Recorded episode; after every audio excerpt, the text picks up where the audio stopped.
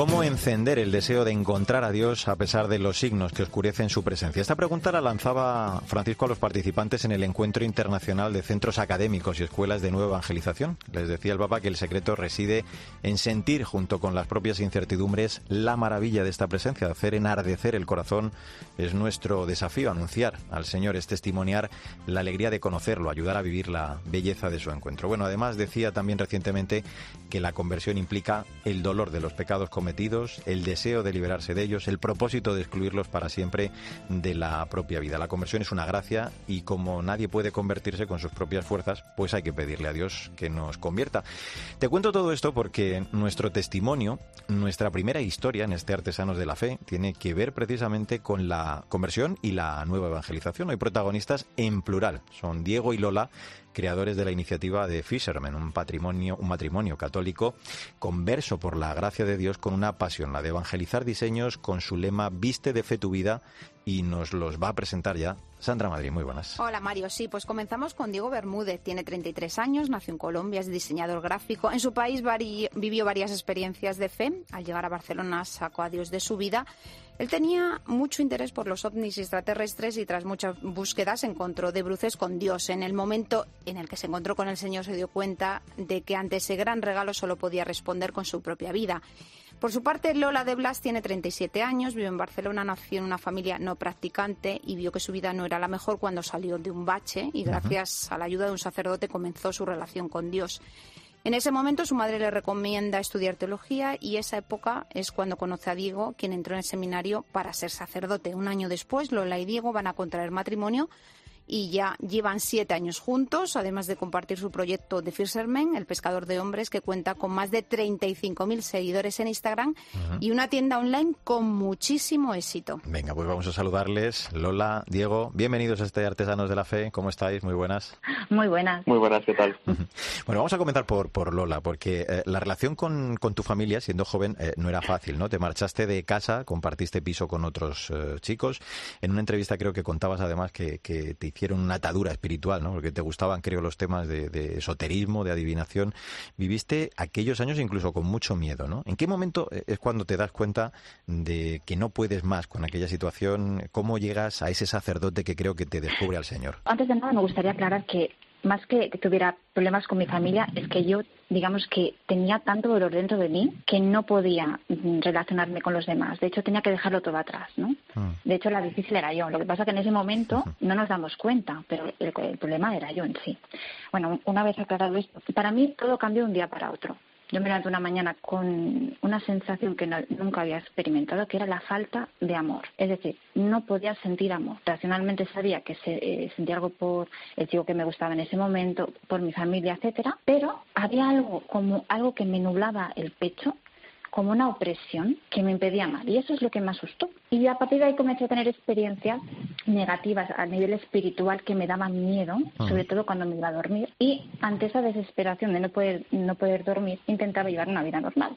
Y buscando trabajo sentí la llamada de acercarme a la Catedral de Barcelona. Y fue en la Catedral de Barcelona donde me encontré con un sacerdote en el confesionario que me dio la tarjeta de una psicóloga. Eh, tras yo expliqué lo que me estaba pasando. Y de hecho pensé que realmente podía ser un problema eh, psicológico. Ya lo pensaba entonces. Pero para mi sorpresa, cuando me acerqué a hablar con esta chica, era una chica laica consagrada que trabajaba codo con codo con el exorcista de Barcelona. Y me dijo que no temiera, que lo mío no era nada psicológico, sino que por toda mi trayectoria y por otras circunstancias tenía una contaminación espiritual muy elevada. Entonces comenzó el, el cambio. Diego, cuando tenías siete años tu familia tuvo una conversión muy fuerte, luego sin embargo emigráis a Barcelona y eso te provoca un alejamiento con Dios. Sí, mira, lo que pasa es que eh, cuando nos fuimos de, de Colombia, nosotros nos fuimos con una fe muy grande porque mi madre fue sanada milagrosamente de una enfermedad que tenía y claro, pero al llegar a Europa el contraste entre la forma de vivir la fe que yo tenía allí en, en mi país conforme a cómo se vivía aquí y estamos hablando que aún eran años buenos, ¿eh? en el año 2000 aún, digamos, hmm. el, sentimiento religioso a nivel popular estaba todavía muy arraigado.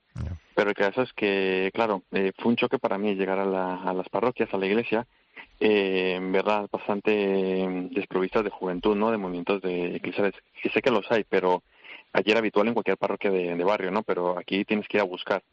Y el caso es que este contraste sumado a, que empiezo a estudiar y empiezo a trabajar, eh, claro, empiezo a ganar mi propio dinero, eh, empiezo a, en ese momento, digamos, a tomar un poco eh, la forma en que vivían los jóvenes aquí la, su vida, que, en realidad para el mundo no es nada, no es nada malo.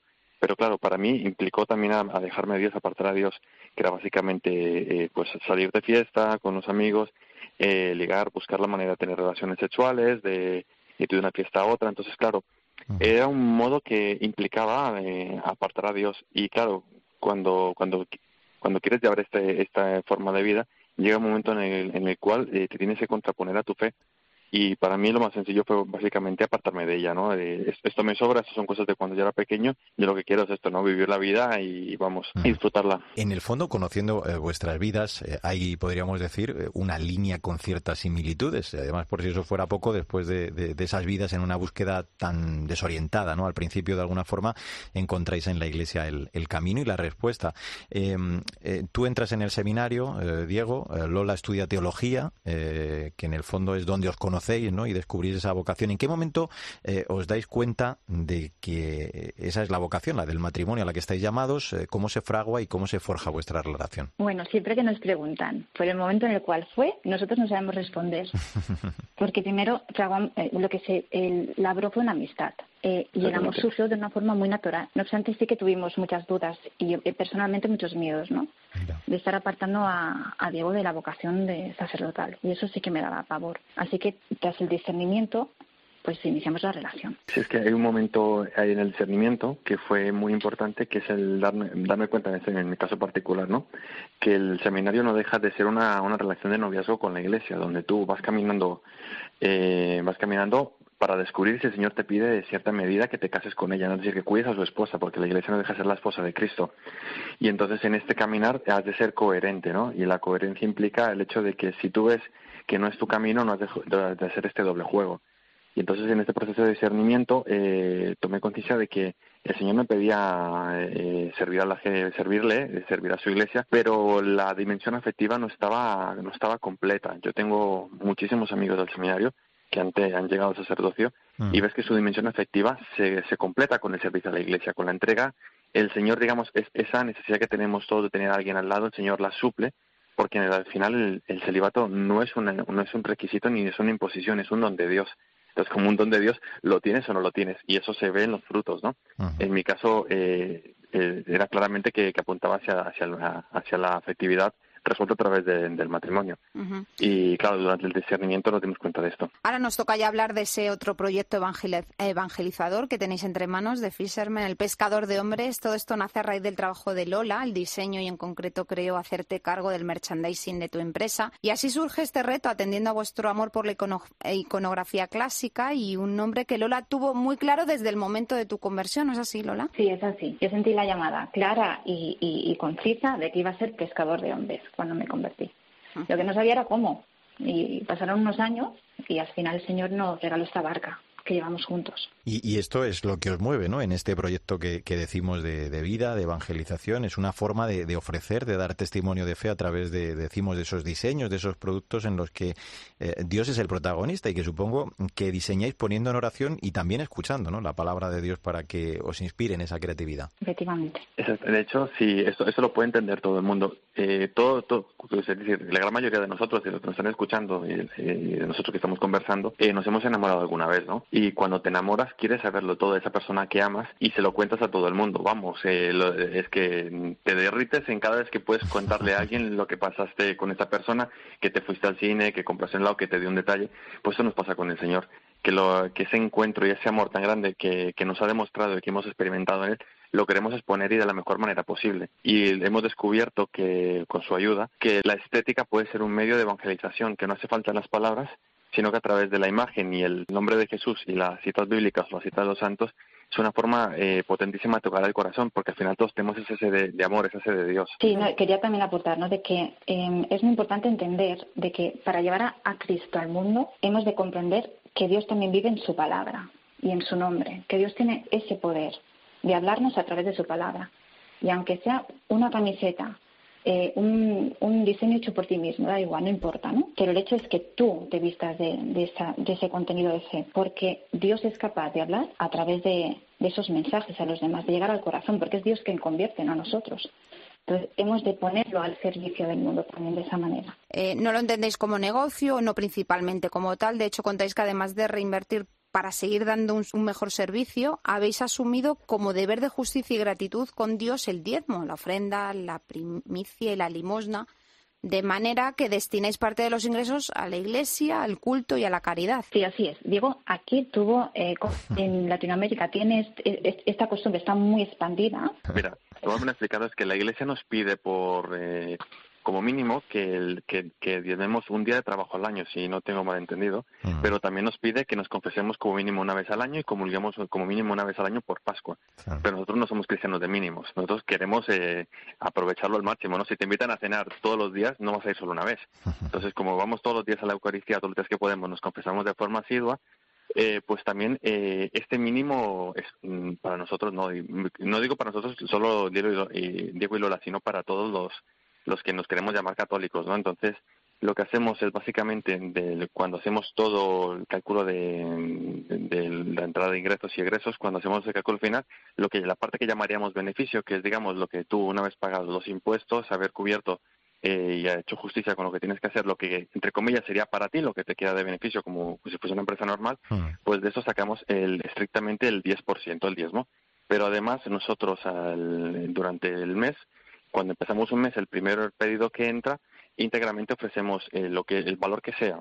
Eso, eso está en manos de Dios, de que sea más o que sea menos. Lo que entra lo, lo donamos también, porque es una forma, lo que antiguamente hacían cuando, con la, cuando habían los frutos, ¿no? En el campo que ven los primeros eh, racimos, pues sí. estos los llevaban al templo y les ofrecían a los sacerdotes por eh, para que el Señor eh, diera una buena cosecha, ¿no? Lo que venía, pues nosotros hacemos lo mismo. Hacemos, esto sería bueno. Eh, la primicia y luego también hacemos la ofrenda, que es delante de alguna necesidad de por ejemplo, el estipendio para una misa de difuntos uh -huh. o una persona que necesita algo también la caridad, entonces intentamos hacerlo porque sabemos que al final este dinero no es nuestro, este dinero es de Dios, que Él lo pone en nuestras manos para evangelizar, para también poder subsistir, pero que tenemos que ponerlo en manos de Dios porque es el que lo multiplica. Y Él también te bendice y sabe que si tú, eh, tú, entre comillas, inviertes en Él, Él invierte en ti. Brevemente, os hago la, la última. Lo apuntaba algo antes brevemente también Lola. Uh, sois ya más de 30.000 seguidores en Instagram, 35.000 es como denomináis vosotros una evangelización uh, silenciosa. Eh, ¿Qué frutos habéis visto concretos después de, de todo este tiempo? Bueno, pues nos, eh, las personas que han adquirido nuestros artículos, algunas de ellas, sí que nos comparten testimonios, ¿no? Siempre recordaré el, el caso de una chica de Mallorca que lleva una chapita y que después está en un bolso. Y estando en el autobús, un chico se acercó y le preguntó por el mensaje. En resumen, acabaron rezando juntos.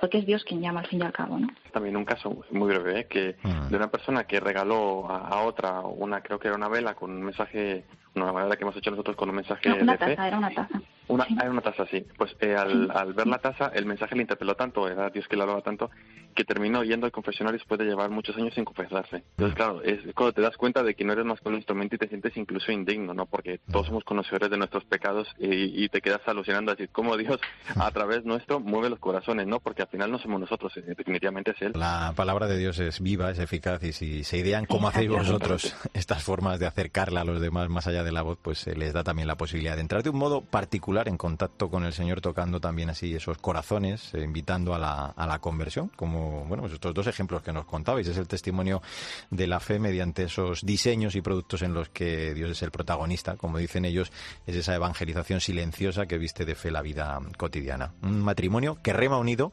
y que quiere, bueno, ya lo está haciendo, que la pesca del Señor sea fecunda gracias a su proyecto. Lola, eh, Diego, gracias, de verdad, un fuerte abrazo y adelante eh, a seguir pescando.